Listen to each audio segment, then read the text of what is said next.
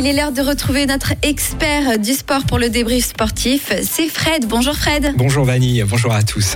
On va parler euh, football puisque la première partie de la Ligue des Nations s'est terminée cette semaine. La prochaine grande compétition internationale n'est pas, comme beaucoup le pensent, la Coupe du Monde au Qatar, mais l'Euro féminin. Et oui, parce que l'Euro féminin, euh, c'est du 6 juillet au 31 juillet en Angleterre, donc c'est demain. Alors traditionnellement, il faut savoir que l'Euro féminin a lieu un an après celui des hommes. Mais comme on se rappelle qu'à cause de la pandémie, l'Euro 2020 a été reporté en 2021. Bah, du coup, le tournoi féminin, il a glissé de 2021 à 2022. Et coup de bol dans le calendrier, c'est que le fait que la Coupe du Monde chez les hommes 2022 ait lieu en fin d'année, bah, du coup, ça nous permet quand même de faire un focus plus fort sur, sur l'euro euh, féminin. Et euh, cet euro féminin, l'UEFA veut en faire le plus grand événement sportif féminin de l'histoire du continent. Il faut savoir qu'il y a plus de 700 000 billets qui sont mis en vente. Et euh, pour euh, on aura l'occasion d'en reparler, mais euh, il faut se rappeler que la Suisse s'est qualifiée in extremis pour la compétition et qu'elle se retrouve dans le groupe des Pays-Bas, qui sont les tenants du titre, la Suède et le Portugal, qui a remplacé la Russie, qui a été écartée bien sûr à cause des sanctions liées à la guerre en Ukraine. Belle compétition en perspective qui devrait, on l'espère, favoriser encore un peu plus la reconnaissance du foot féminin auprès du grand public.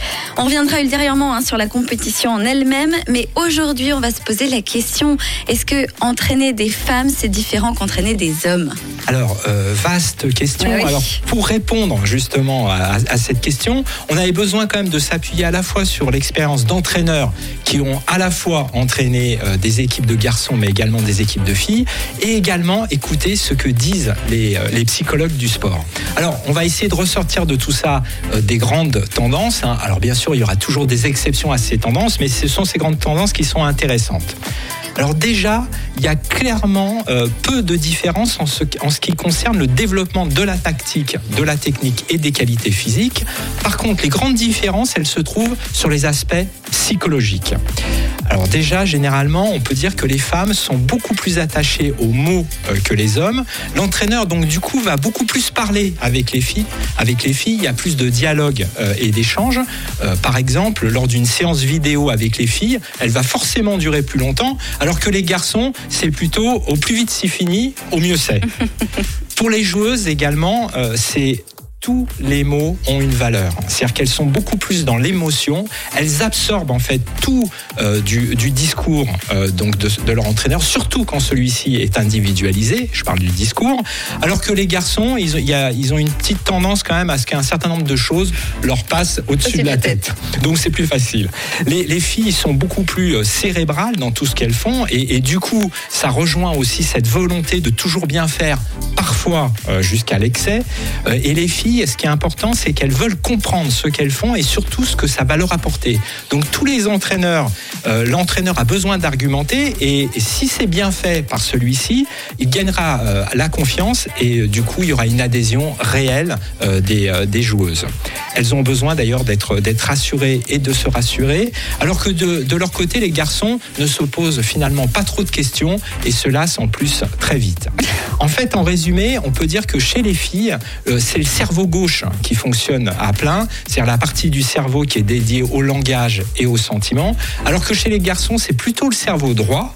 Euh, donc euh, les, hommes sont plutôt centrés euh, sur l'action et la compétition, alors que les filles, elles sont centrées plutôt sur le, partage verbal et la communication. Donc globalement, on peut dire que les filles sont plus travailleuses également, parfois même jusqu'à l'épuisement, il faut faire attention, et qu'en plus, lors des, du coup, lors des séances d'entraînement, elles, elles ne trichent pas, elles se donnent à 100% hyper intéressant. Et au plan de la gestion du stress, justement, très présent en compétition euh, et des conflits inévitables dans la vie de groupe, y a-t-il des différences entre les femmes et les hommes? Alors, les femmes sont plus dans l'émotionnel et donc euh, elles sont plus stressées euh, en général. Elles ont donc beaucoup plus de mal à gérer quand l'enjeu devient important. Alors que les garçons, ils ont un peu ce côté, bon, on y va et on verra ce qui arrivera ça, c'est euh, concernant la, partie gestion du stress. Concernant les, conflits, euh, les garçons sont euh, plus facilement contrôlables en cas de conflit parce qu'ils sont plus directs.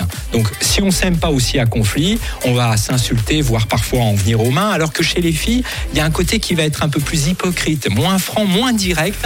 Et donc, du coup, pour l'entraîneur, c'est beaucoup plus difficile à gérer. Et ça génère également des conflits larvés qui peuvent durer et qui forcément ça monte, ça monte. peuvent être pesants aussi pour, pour l'entraîneur et pour le groupe.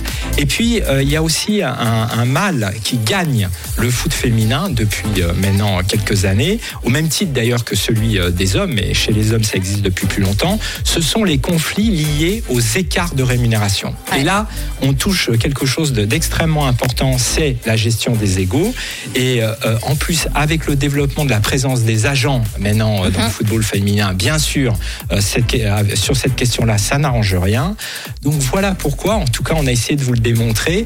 Entraîner des femmes ou des hommes ne requiert pas tout à fait les mêmes qualités. Ah bah, J'imagine bien. Merci beaucoup, Fred. Merci, Fred, en tout cas. Prochain débrief sportif avec toi jeudi prochain. Bien sûr.